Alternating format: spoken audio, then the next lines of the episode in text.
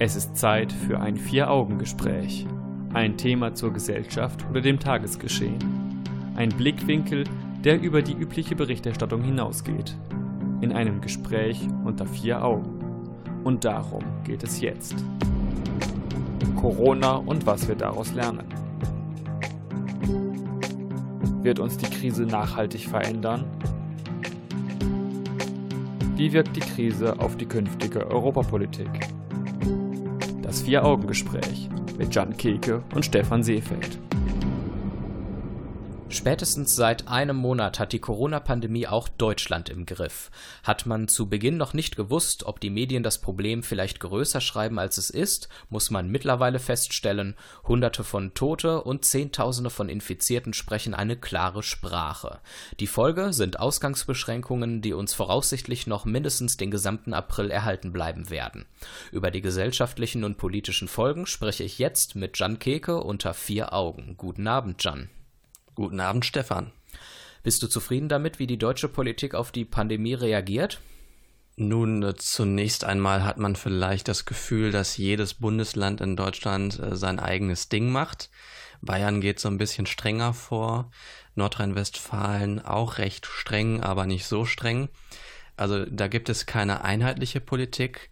Doch muss ich aber sagen, dass ähm, Deutschland relativ schnell reagiert hat, als es klar wurde, dass es ähm, irgendwie äh, eine Bedrohung werden könnte mit der Corona-Krise. Das heißt, wir haben recht früh die Alltagsbeschränkungen eingeführt und damit ähm, vielleicht Schlimmeres verhindert und können möglicherweise dann auch ein bisschen früher als andere Staaten das öffentliche Leben zum Teil wieder äh, hochfahren. Ich denke, dass sogar die Reaktionen aus der Bevölkerung dazu beigetragen haben, dass man schnell eine einheitliche Linie gefunden hat. Denn am Anfang war das ja wirklich ein Flickenteppich. Teilweise haben ja innerhalb eines Bundeslandes verschiedene Städte unterschiedliche Maßnahmen eingeführt. Und als man sich dann als Bürger gefragt hat, warum geht das nicht einheitlich und diese Fragen auch laut geäußert hat, ist man dann ja relativ schnell zu einer einheitlichen Linie gefunden. Finde ich relativ gut. Hm, was meinst du, kann man diese Situation auch auf Europa übertragen, dass Europa erst auch uneinheitlich gehandelt hat und später dann zu einer einheitlichen Linie gefunden hat? Oder würdest du das anders beurteilen? Also zu einer einheitlichen Linie ist Europa sicherlich noch nicht gekommen. Demzufolge hat Europa auch sehr uneinheitlich äh, gehandelt in der Vergangenheit. Ich muss natürlich auch dazu sagen, auch in Deutschland ist es ja so, dass es durchaus sinnvoll sein kann, vereinzelt andere Linien zu fahren. Wenn man sich jetzt Heinsberg anschaut, dann ist es ja so, dass die Stadt äh, deutlich stärker betroffen war vom äh, Coronavirus und dass das vielleicht nochmal andere Maßnahmen erfordert als eine Stadt, in der es vielleicht noch keinen einzigen Corona-Fall gegeben hat. Ja, einfach, dass man individueller auf die Situation eingeht, genau. die sich ja auch geografisch durchaus verändern kann oder unterschiedlich sein kann. Ja, macht Sinn. Von der EU-Politik habe ich äh, jetzt in der Vergangenheit eigentlich noch nicht so viel gehört. So in den letzten Tagen kommt ein bisschen was. Es war zum Beispiel in der letzten Woche so die Diskussion, also man muss dann jetzt hier im Radio oder im Podcast sagen, in den letzten Wochen die Diskussion, dass man äh, gemeinsame Schulden aufnimmt, ne, weil ärmere Staaten dann auch äh, höhere Zinsen zahlen müssen, als wenn jetzt ein Staat wie Deutschland für die Schulden birgt. Mhm. Deutschland bekommt ja zum Teil sogar noch Geld raus für das, äh, für die Schulden. Und am Donnerstag, das heißt vor ein paar Tagen vor Aufzeichnung, habe ich dann zum ersten Mal richtig eine Rede von äh, von der Leyen wahrgenommen. Dann habe ich auch in den letzten Tagen wahrgenommen, dass zum ersten Mal eine Zusammenarbeit geplant ist und dass ähm, Deutschland auch ähm, Behandlungskapazitäten für Patienten zur Verfügung stellt und es dadurch zu einer sinnvolleren Ausnutzung der Kapazitäten kommen kann. Also vielleicht tut sich da im Moment doch etwas. Ja, man hatte ja infizierte Kranke aus Italien eingeflogen, um in Deutschland zu behandeln. Auch an der deutsch-französischen Grenze funktioniert das relativ gut. Da kommt einiges ins Rollen. Ich hätte mir so ein bisschen von Europa gewünscht, dass man viel früher eine einheitliche Linie gefahren hätte in Hinblick auf Grenzschließungen. Das bedeutet, da hätte man vielleicht nicht unbedingt Rücksicht darauf nehmen müssen, dass manche Länder noch sehr wenige Infizierte hatten und andere Länder schon mehr. Wenn man dort einheitlich gefahren wäre, hätte man nämlich dazu beitragen können, dass die Länder, die noch nicht ganz so Corona gebeutelt waren, gar nicht erst in die Situation kommen, dass die Zahlen dort so stark ansteigen. Also einen klaren Tag, mit einem klaren Shutdown, was die Grenzübertritte angeht. Das hätte vielleicht Sinn gemacht. Jetzt dürfen ja die Spargelstecher nach Deutschland kommen, sehr reguliert und geregelt, weil die Deutschen machen es ja selber nicht. Was hältst du davon? Da bin ich mir natürlich unsicher. Die Frage ist, äh, wie das organisiert wird. Also, ich denke mal, es ist schon, es hat eine gewisse Priorität, dass unsere Lebensmittel sichergestellt sind. Nun ist Spargel natürlich ein Luxusgut, würde ich mal sagen. Aber auch das ähm, gehört trotzdem zum Lebensmittelbereich und ich finde es schon nicht unwichtig, dass hier sichergestellt ist, dass die äh, Lebensmittel nicht verderben. Und man darf ähm, nicht vergessen, dass der Anbau von Spargel für die Landwirte ein erheblicher Kostenpunkt ist. Der Spargel, das, ne, das Feld muss bestellt werden. Die Sachen müssen geerntet werden und da kommt es natürlich auch zu hohen finanziellen Einbußen. Selbst wenn Spargel an sich natürlich nicht das wichtigste Lebensmittel ist, das ist ganz klar. Total.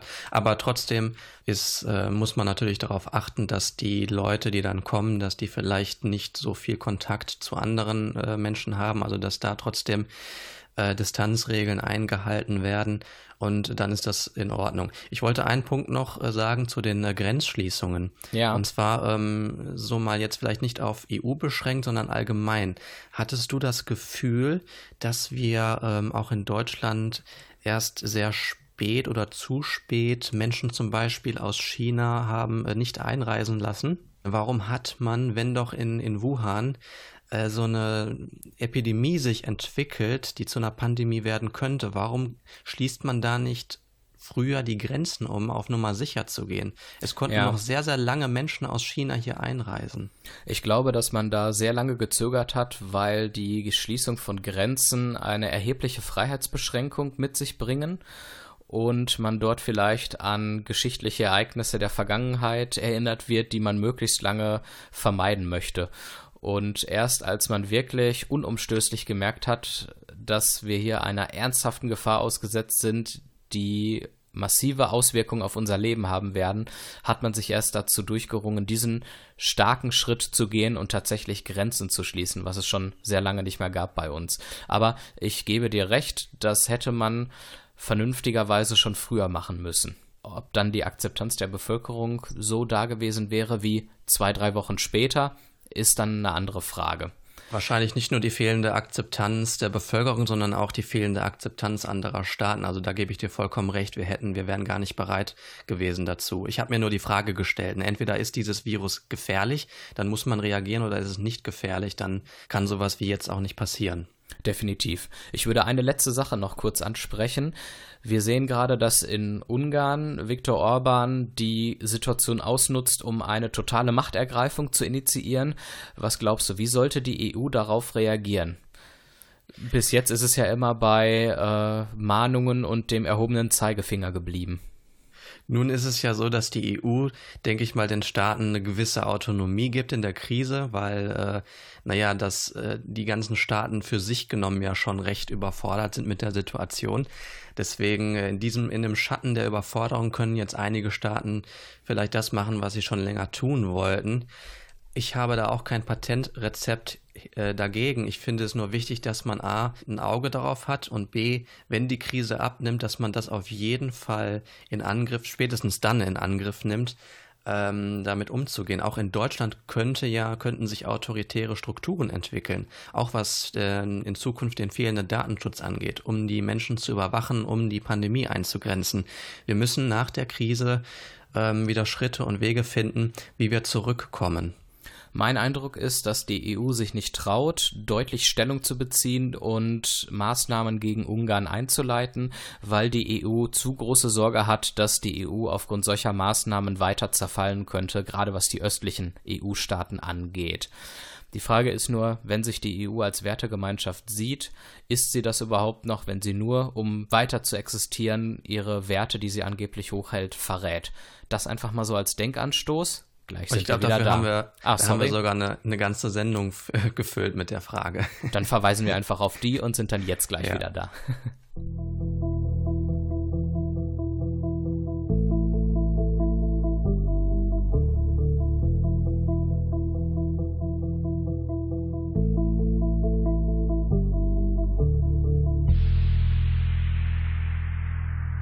Corona und was wir daraus lernen ist das Thema in der heutigen Sendung. Jan sitzt mir nicht gegenüber, sondern bei sich zu Hause und wir sind mit Skype verbunden. Hallo Jan nochmal. Hallo Stefan. Und was wir daraus lernen, da kann man sich anschauen, was lernen wir als Bevölkerung daraus, was lernt die Politik vielleicht daraus. Und jetzt würde ich gerne mit dir über die politischen Lehren aus der Krise sprechen. Lass uns mal mit den Sparzwängen anfangen. Wir haben ja in den letzten Jahren, wenn wir uns insbesondere das Gesundheitswesen anschauen, erlebt, dass man dort alles immer wirtschaftlich effizient gestalten wollte. Das heißt, man hat nur so viele Notfallbetten zur Verfügung, wie nötig ist, und alles, was darüber hinausgeht und nicht benutzt wird, sollte man runter reduzieren, weil es unnötig Geld kostet. Und äh, Menschen, die operiert wurden, wurden auch noch so lange in, äh, im Krankenhaus behalten, wie es auch unbedingt möglich ist, so früh entlassen wie, ja, wie möglich. Da spricht man übrigens tatsächlich von blutiger Entlassung, wenn man überspitzt gesagt den die ein Patient schon entlassen muss, obwohl die Wunde noch nicht komplett verheilt ist. Gibt es tatsächlich. Und jetzt stellt man vielleicht fest, hey, viele Patienten können nicht mehr richtig versorgt werden, weil man eben nur auf dem wirtschaftlichen Minimum operiert. Wobei du hast da, glaube ich, Zahlen, dass es da, wenn man mal Deutschland mit anderen EU-Ländern vergleicht, dass es da bei uns noch relativ gut aussieht.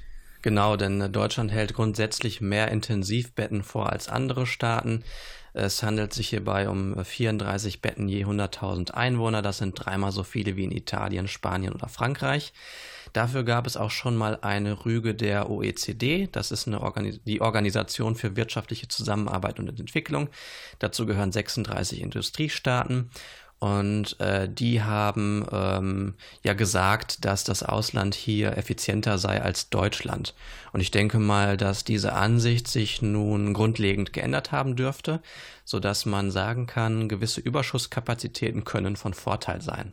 Definitiv. Man sieht, was in Italien passiert, wenn die Kapazitäten nicht vorhanden sind. Dort mussten die Ärzte teilweise entscheiden, welchen Patienten sie überhaupt noch versuchen zu retten und bei welchem sie es gar nicht erst probieren.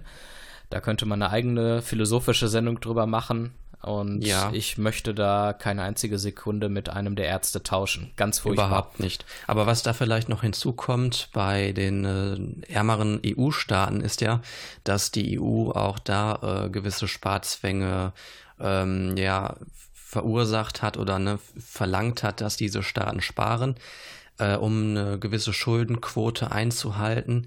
Und, und da reden wir wieder über Italien, wir reden über Griechenland und andere südländische Staaten. Genau, und da habe ich die Sorge, dass das hinterher noch auch wieder auf die EU zurückfallen könnte. So nach dem Motto, die EU ist schuld, dass wir so viele Tote zu beklagen haben. Ja, tatsächlich, das kann man in aller Deutlichkeit so aussprechen. Aber wir müssen noch nicht mal im Gesundheitswesen bleiben. Wir können uns auch in Deutschland jetzt mal geblieben andere Ressorts angucken. Behörden zum Beispiel, die zu wenig Personal haben. Ich spreche jetzt einfach mal von der Agentur für Arbeit oder den Jobcentern, die natürlich im Moment trotzdem die äh, Situation im Griff haben müssen, die vielen Menschen eine Lebensabsicherung bieten müssen. Und das werden aber mehr Menschen die jetzt aufgrund der Krise ihren Job verlieren und auf diese soziale Sicherung angewiesen sind. Ja, auf jeden Fall. Ähm, ja, glaubst du denn, dass man als Gesellschaft, als Staat irgendwie gewappnet sein müsste für so eine Pandemie, dass man also genügend Kapazitäten hat, um äh, in so einer Situation auch noch zurechtzukommen? Ich sage mal so, ich habe das Gefühl, dass wir da uns an der Grenze bewegen und wenn es nicht viele Mitarbeiter geben würde, die trotz der schwierigen Situation und Arbeitsüberlastungen nicht jeden Tag alles geben würden, dann würden wir, glaube ich, tatsächlich Probleme bekommen. Selbst vor der Krise war es zumindest in den Agenturen oft so, dass dort das Personal am Limit war, weil zu wenig Planstellen vorhanden waren und wir waren in wirtschaftlich guten Situationen in den letzten Monaten und Jahren. Da kann man sich vorstellen, was dann noch in den nächsten Monaten auf uns zukommen wird. Da besteht uns das Schlimmste noch bevor. Und da ist, glaube ich, vielleicht eine große Lehre, die wir ziehen können. Manche Dinge sollte man sich leisten, auch wenn es wirtschaftlich nicht immer Sinn macht. Das bedeutet, eine gewisse Anzahl gut qualifizierter Mitarbeiter sich vor behalten in den Behörden zum Beispiel, aber eben auch im Gesundheitswesen, auch wenn die in wirtschaftlich guten Zeiten nicht alle komplett gebraucht werden und voll und ganz ausgeschöpft werden müssen. In Krisenzeiten stehen wir dann nämlich sonst da. Gleiches ich denke auch. Klar. Pardon, gleiches gilt vielleicht auch für die Wirtschaft im Allgemeinen. Bleiben wir mal in der Privatwirtschaft dann. Die Verlagerung von Produktionen ins Ausland. Klar, das macht man, weil es billig und wirtschaftlich ist, weil man gut produzieren kann. Aber man macht sich eben abhängig, zum Beispiel von China, die, um jetzt mal wieder zur Corona-Krise zurückzukehren, Medikamente produzieren, die Atemschutzmasken produzieren und die uns da natürlich jetzt unter Druck setzen könnten. Oder wenn sie nicht produzieren können, weil sie selber betroffen sind, die ganze EU, ganz Deutschland damit in den Ruin ziehen. Ja, auf jeden Fall. Und ich würde dem noch hinzufügen, dass ich ähm, Corona als Stresstest sehe, als Stresstest für Deutschland, Europa, für die Welt. Covid-19 ist eine große Bedrohung, aber ich denke, es sind noch viel schlimmere Pandemien denkbar, mit viel jüngeren Todesopfern und also mit vielen Todesopfern insgesamt, sodass man jetzt mit dem Coronavirus eigentlich ähm, vor Augen geführt bekommt, wie wichtig es ist, mit Pandemien umzugehen oder umgehen zu können.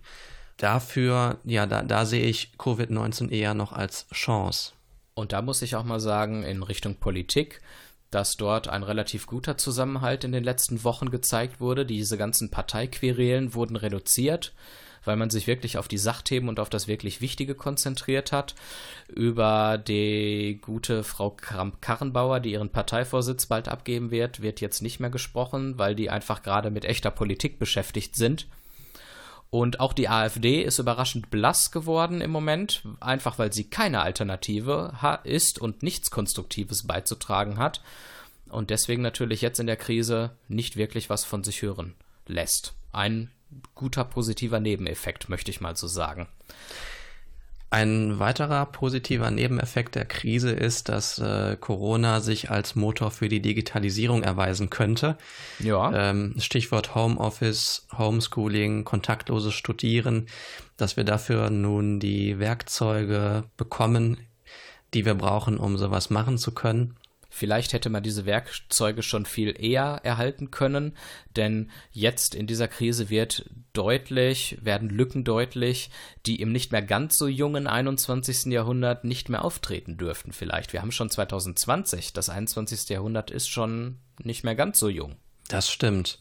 Und ich war so ein bisschen überrascht, als ich, äh, als YouTube und Netflix vermeldet haben, dass sie die Qualität runterfahren, um das Internet nicht zu überlasten.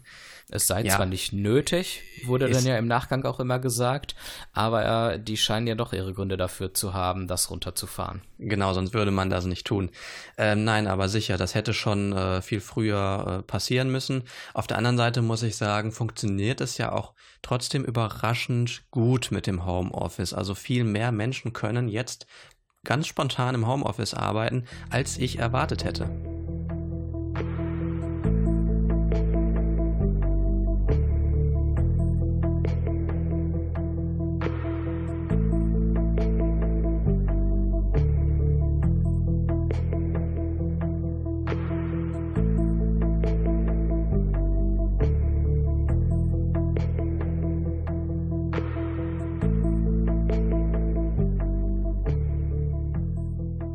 Corona-Krise ist unser Thema. Wir haben vorhin darüber gesprochen, dass die Krise auch ein Motor für die Digitalisierung sein könnte. Und das kann auch der Fall sein, wenn wir jetzt mal auf den Bereich der Psychotherapie schauen. Dort ist es so, dass Psychotherapie bedingt durch die Corona-Krise nicht in der klassischen Form häufig stattfinden kann, gerade weil auch viele Psychotherapeuten ähm, Kinder zu Hause betreuen müssen oder nicht die Möglichkeit haben, zur Praxis zu fahren oder auch um einfach soziale Distanz zu realisieren. Und da Was besonders schlecht ist, wenn es um Gruppentherapien zum Beispiel geht. Das kann ja ein wichtiges Mittel zur Behandlung von psychischen Erkrankungen sein, kann aber jetzt einfach nicht stattfinden. Es sei denn, man macht eine Gruppen-Skype-Schaltung oder Zoom, nennen wir mal einen anderen Anbieter. und genau. connectet die Leute digital miteinander. Und tatsächlich ist es so, dass die Krankenkassen es äh, nun so geregelt haben, dass psychotherapeutische Stunden nun auch als Videosprechstunden angeboten werden können und abgerechnet werden können. Das war vorher, äh, vorher gab es da einen maximalen Prozentsatz, äh, bei dem das möglich war. Da musste der Rest halt ähm, ähm, normal üblich stattfinden. Und so ist es jetzt, dass es halt äh, auch digital stattfinden kann. Schwierig wird es natürlich nur, wenn man Patienten hat, die aus Altersgründen nicht so mit der Technik gehen können oder diese Technik einfach nicht haben oder das Know-how nicht besitzen. Die bleiben natürlich jetzt im Moment so ein bisschen auf der Strecke. Und auf der Strecke bleiben ist insofern ein Problem, weil natürlich Einsamkeit und soziale Isolation und vielleicht auch pessimistische Nachrichten, die wir jetzt jeden Tag geliefert bekommen, gewisse psychische Kranken Erkrankungen verstärken und verschlimmern können. Da sei nur mal die klassische Depression genannt. Sicherlich keine einfache Situation. Nein, Menschen, die ohnehin unter Ängsten leiden, erleben natürlich nun eine komplette Verstärkung und manche fühlen sich vielleicht in ihren Ängsten auch bestätigt. Und in Zukunft wird es vielleicht noch schwerer sein, an Therapieplätze zu kommen, selbst wenn diese Therapien wieder persönlich stattfinden können, weil möglicherweise mehr Menschen zu einem Psychologen gehen, aufgrund von Schicksalsschlägen, sei es, weil sie aufgrund der Krise arbeitslos geworden sind, unter Perspektivlosigkeit leiden und dadurch in ein Loch fallen, oder weil wirklich Verluste im Bekannten- oder Familienkreis durch Corona entstanden sind, dass dort Menschen schwer erkrankt sind oder sogar gestorben sind. Und keine einfache Situation. An diese Menschen sollte man auch denken. Ja, und dann muss man noch dazu sagen, dass sich momentan auch nicht alles über eine Videosprechstunde auffangen lässt. Denn es gibt ja auch stationäre Behandlungen. Zum Teil nehmen äh, Krankenhäuser nur noch Notfälle auf auch um eben ähm, die Gefahr der Infektion mit dem Coronavirus zu reduzieren so dass diese Menschen, die eigentlich eine stationäre Therapie benötigen, therapiemäßig auf der Straße sitzen und ähm, sich die Erkrankung verschlimmert. Und es kommt jetzt noch dazu, dass viele Menschen auf engstem Raum leben müssen. Das heißt, es gibt noch nicht mal so die Möglichkeit, ähm, sich einen eigenen Raum zu schaffen. Und das führt dann auch zu Gewalt in den Familien. Vielleicht, dass die Väter, die vielleicht sowieso schon, oder auch Frauen, die sowieso schon ein gewisses Gewaltpotenzial haben, das nun ähm, nicht weiter äh, reduzieren können, indem sie sich einfach entfernen, sondern ähm, indem sie alle permanent aufeinander hocken, dann zu, einer, zu einem Ventil kommt. Ja, Ähnlich wie das oftmals ja an Weihnachten der Fall ist, tatsächlich. Genau, genau. Das ist, glaube ich, ein gutes Beispiel dafür, wie es, äh, wie es werden könnte jetzt auch in der kommenden Zeit. Es ist Zeit für ein Vier-Augen-Gespräch. Das Vier-Augen-Gespräch mit Jan Keke und Stefan Seefeld. Guten Abend noch einmal. Ihr hört das Vier-Augen-Gespräch im Bürgerfunk auf Radio 91.2 oder als Podcast auf vieraugengespräch.de bei Spotify, iTunes oder NRVision. Corona und was wir daraus lernen ist das Thema unserer Sendung. Es ließ sich nicht verhindern, dass auch wir darüber sprechen müssen. Per Skype zugeschaltet ist mir Jan Keke. Schönen guten Abend nochmal. Guten Abend, Stefan. Und wir wollen die Gelegenheit nutzen, jetzt einmal darüber zu sprechen, wie wir selbst den Alltag während der Corona-Pandemie erleben. Hat sich bei uns viel geändert? Hat sich bei uns überraschend wenig verändert? Wie sieht es da bei uns aus? Fang einfach mal an, Jan. Arbeitest du noch an deinem Arbeitsplatz oder sitzt du mittlerweile auch im Homeoffice? Ich äh, sitze mittlerweile permanent im Homeoffice. Äh, ich habe Corona zunächst unterschätzt, wie glaube ich viele andere auch. Ja, da schließe ich mich an. Ich habe nämlich in der Vergangenheit im, im Laufe meines Lebens schon äh, mehrere äh, Krankheitserreger erlebt, die vielleicht das Potenzial gehabt hätten, zu einer Pandemie sich zu entwickeln, also Schweinegrippe, BSE und was nicht alles noch. Und, und SARS-1 natürlich, nicht zu vergessen. Ähm, und ich habe dann halt lange Zeit auch SARS-2 in diese Kategorie eingeordnet. Und ich dachte, das wird schon nicht so schlimm. Und ich habe es auch lange mit einer Grippe verglichen. Ich habe gedacht, ne, eine Grippe breitet sich nicht so schnell aus. Also, und eine Grippe erreicht mich auch persönlich eher nicht. Und deswegen ähm, ist das alles nicht so schlimm. Doch dann habe ich relativ schnell festgestellt oder wurde überrascht ähm, von den ganzen Maßnahmen, die die Bundesregierung und auch andere Staaten dieser Welt getroffen haben. Und jetzt sitze ich im Homeoffice. Jetzt gehe ich nur noch sehr selten einkaufen mit einem sehr komischen Gefühl, weil es fühlt sich irgendwie verboten an. Hast ähm, du denn noch Kontakt zu deiner Familie? Ja, zu meiner Kernfamilie habe ich auf jeden Fall Kontakt. Zu, auch noch ähm, persönlichen? Ja, ja, ja, ja, genau. da habe ich noch persönlichen Kontakt, das heißt äh, zu meinem Vater, meiner Mutter, meinem Bruder, meinem Stiefvater ähm, habe ich Kontakt äh, zu meiner Schwester, habe ich jetzt im Moment keinen Kontakt, also keinen persönlichen Kontakt, Kontakt schon. Ähm, da müssen wir mal gucken, wie viele Wochen wir das noch so aufrechterhalten können. Äh, aber auch so zu Freunden habe ich jetzt keinen persönlichen Kontakt. Also da halte ich mich schon sehr strikt an ähm, ja, die soziale Distanz. Sehr gut. Bei mir sieht es ein bisschen anders aus, zumindest was die Berufswelt angeht. Ich sitze nicht im Homeoffice. Ich fahre weiter jeden Tag zur Arbeit mit den öffentlichen Verkehrsmitteln. Und da muss ich sagen, es ist noch nie so angenehm gewesen, in öffentlichen Verkehrsmitteln unterwegs zu sein. Einfach weil viel weniger Fahrgäste da drin sitzen. Das heißt, man hat Ruhe, man hat Platz, alle Leute halten brav Abstand, sehr angenehm. Es ist weniger Verkehr auf den Straßen, man kommt besser durch, die Bahnen haben keine Verspätung mehr. Es ist abends ruhig, man hört, wenn man im Schlafzimmer ist und das Fenster aufmacht, nicht mehr so viel Straßenverkehrslärm, sehr angenehm. Aber das Risiko ist natürlich trotzdem da, sich anzustecken oder als Überträger zu fungieren. Das ist sicherlich ein Punkt. Man fährt morgen zur Arbeit, man fährt abends wieder nach Hause und hat den ganzen Tag Corona im Gedächtnis. Auf der Arbeit selber sind viele meiner Kolleginnen und Kollegen im Homeoffice. Wir sind nur noch eine Rumpfcrew, die persönlich vor Ort ist. Und das macht sich natürlich dann auch bemerkbar, sodass dieser Gedanke an Corona ständig präsent ist. Das ich arbeite sonst im Kundenverkehr, das heißt, ich habe jeden Tag viele, viele Menschen vor mir sitzen. Das ist jetzt nicht mehr der Fall. Wir sind für den Kundenverkehr gesperrt. Ich arbeite im öffentlichen Dienst. Und das macht das Arbeiten natürlich anders. Ich habe andere Abläufe, andere Tätigkeiten als früher. Das ist nochmal spannend, sich da jetzt ein bisschen umzustellen, muss ich sagen. Ähm, aber den Punkt, ich muss dir zustimmen, man äh, hat eigentlich nicht die Möglichkeit, mal nicht an äh, Corona zu denken, weil eigentlich immer, egal was man macht oder was ich tue, es es erinnert mich immer an Corona, auch wenn ich arbeite und mit, mit Medien telefoniere oder so. Das heißt häufig, bei uns läuft im Moment alles anders wegen Corona oder wenn ich draußen spaziere, denn das mache ich im Moment tatsächlich sehr viel. Ich gehe sehr gerne in den Wald ähm, da wo keine Menschen sind oder sehr wenig Menschen sind und äh, spaziere bei dem Wetter, um den Kopf äh, frei zu bekommen, um nicht die Gefahr einzugehen, einen Lagerkoller hier zu entwickeln oder dass die Decke einem auf den Kopf fällt.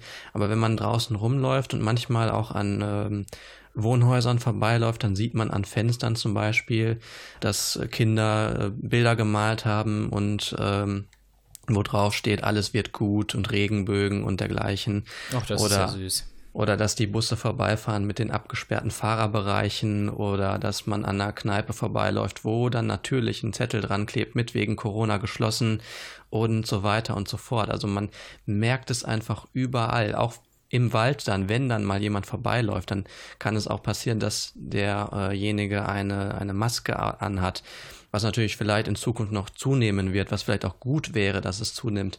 Vorausgesetzt, wir bekommen genug Masken für jeden, das ist ja auch immer so eine Sache. ja, wenn die Lieferungen bzw. Bestellungen nicht umgeleitet werden, dann ist es wahrscheinlich nur eine Frage der Zeit, bis wir auch Masken bekommen. Das kann gut sein. Ansonsten tatsächlich, bei mir stellt sich der Lagerkoller nicht ein, eben weil ich noch an fünf Tagen pro Woche rauskomme und zur Arbeit fahre. Da sind die Wochenenden, die man dann zu Hause verbringen kann, eigentlich sehr erholsam und angenehm. Es steht nichts auf dem Programm. Das Einzige, was sehr, sehr schade ist, ist, dass ich auch meine Mutter nicht besuchen kann, die nicht in Dortmund wohnt, sondern in Lünen. Grüße an dieser Stelle, falls du zuhörst. Und das ist natürlich schon eine große Einschränkung, dort nicht regelmäßig hinfahren zu können wir telefonieren jetzt häufiger. Ich rufe alle zwei bis drei Tage an. Und ähm, ja, irgendwie muss man sich da durchorganisieren. Wir planen jetzt auch, ob wir nicht doch ein Treffen organisieren können, bei dem wir den Abstand einhalten können und das Ganze von den Gefahren her so weit wie möglich aufs Minimum reduzieren können. Mal gucken, ob das klappt. Also was ich da vielleicht empfehlen würde, wäre ja, dass man sich vielleicht im Garten trifft, das heißt äh, an der frischen Luft und dann den Abstand von mindestens zwei Metern einhält. Draußen verdünnt sich ja das Virus, auch die, die, die Atemluft.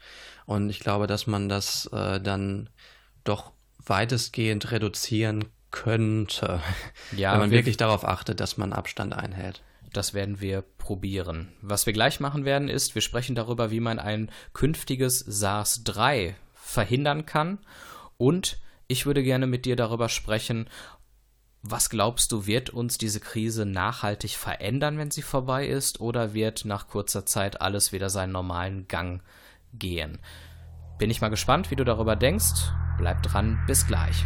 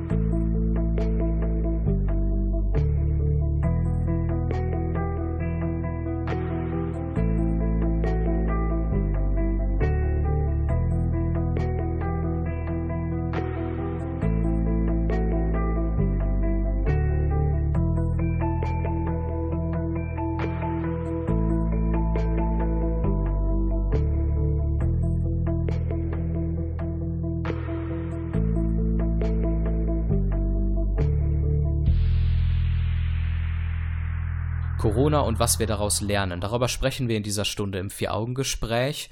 Und niemand kann uns garantieren, dass es nicht in Zukunft noch ein SARS-3 geben wird, das vielleicht noch größere Probleme mit sich bringt, noch mehr Infizierte, noch mehr Tote oder auch eine völlig neue Art von Krankheit, die sich über die Erde verbreiten wird. Das alles kann man nicht ausschließen.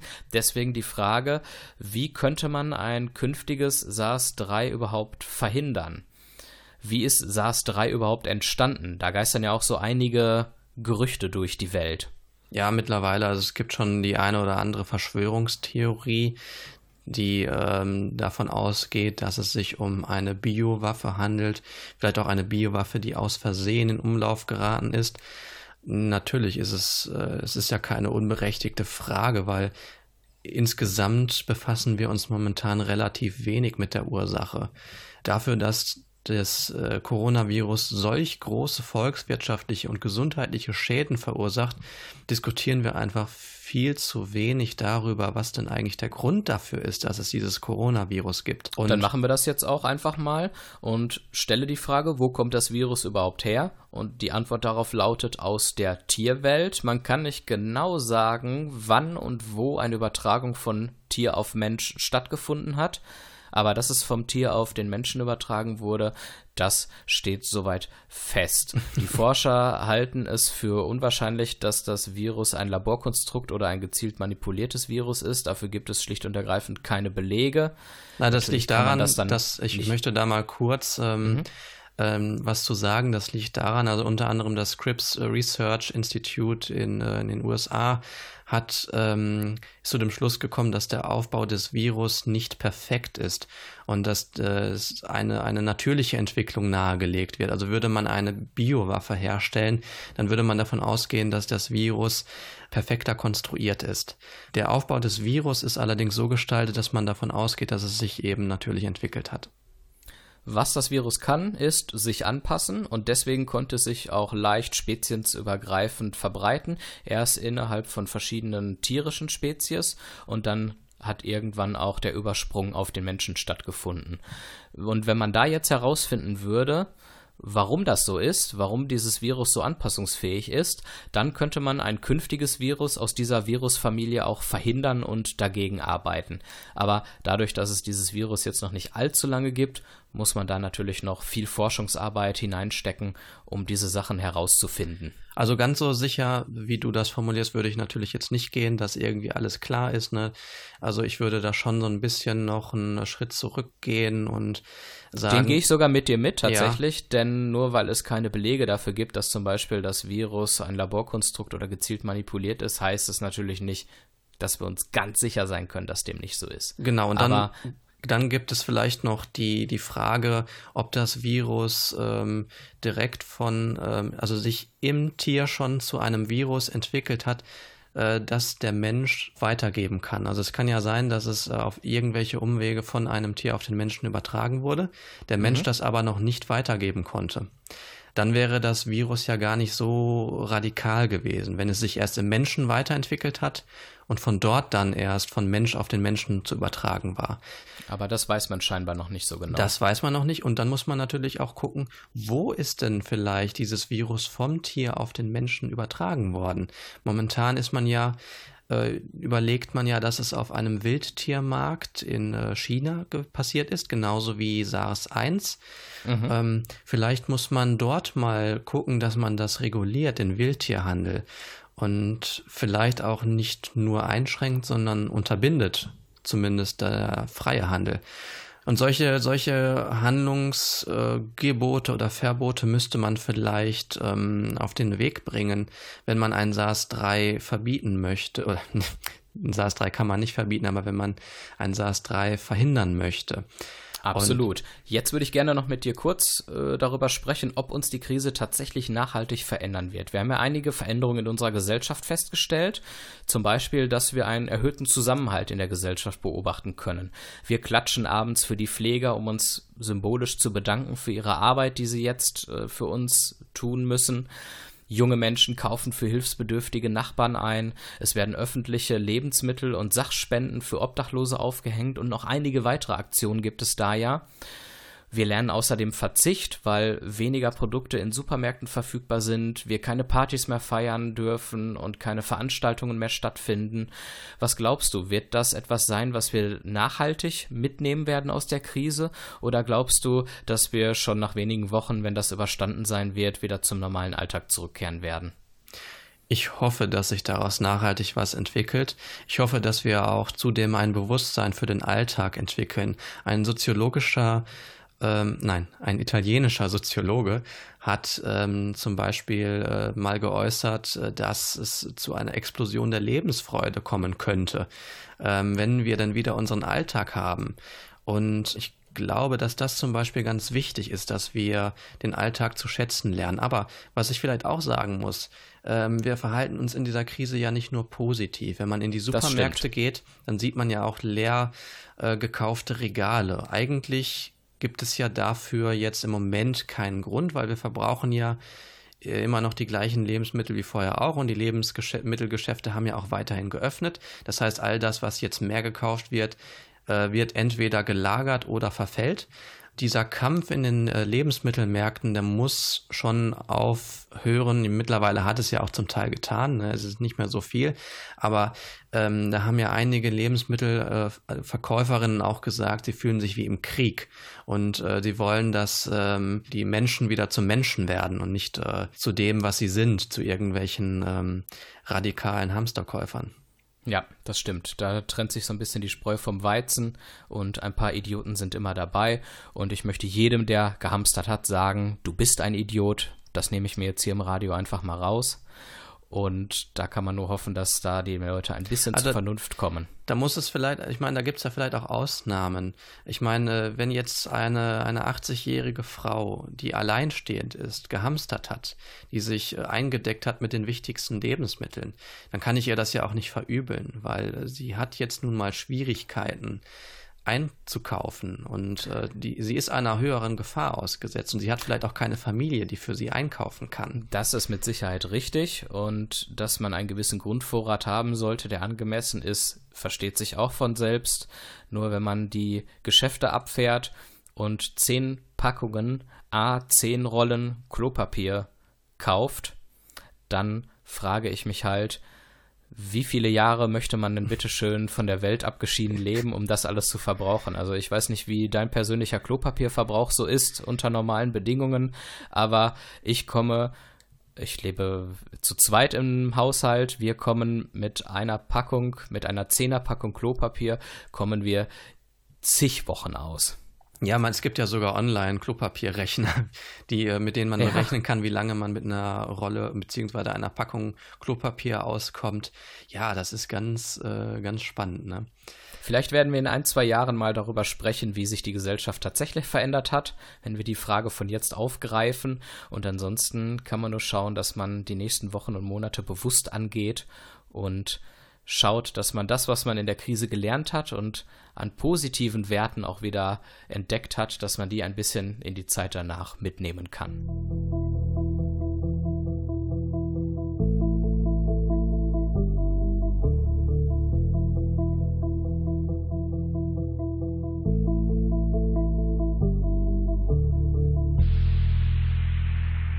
Corona-Sondersendung ist damit fast am Ende.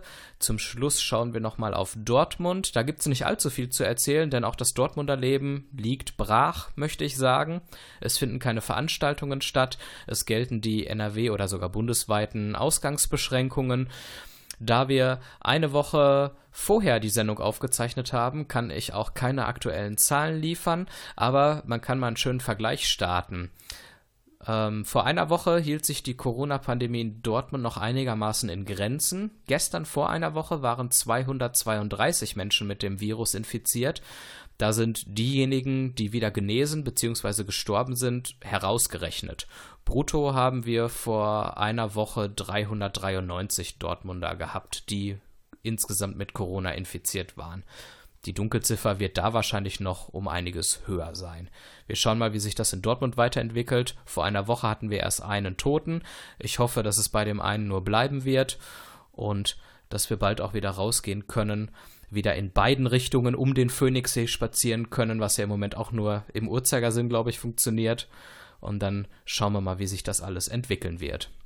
Und dann muss man auch noch dazu sagen, dass natürlich auch wir und unsere Produktion, also die Produktion des Vier-Augen-Gesprächs vom Coronavirus betroffen ist.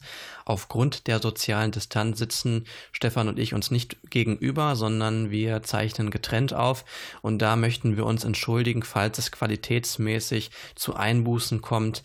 Wir versuchen in den kommenden Folgen ähm, auf jeden Fall nachzubessern. In diesem Sinne sind wir am Ende der Sendung. Vielen Dank, Jan, für das Gespräch. Danke, Stefan. Diese und alle bisherigen Folgen könnt ihr jederzeit nachhören auf unserer Homepage vieraugengespräch.de oder ihr abonniert uns auf Spotify oder iTunes oder schaut mal in der NRVision Mediathek nach. Wir sind im Mai so oder so mit einer neuen Folge am Start. Mal sehen, wie wir sie aufzeichnen werden. Bis dahin wünschen wir euch eine schöne Woche. Bleibt gesund und bis bald. Bis bald.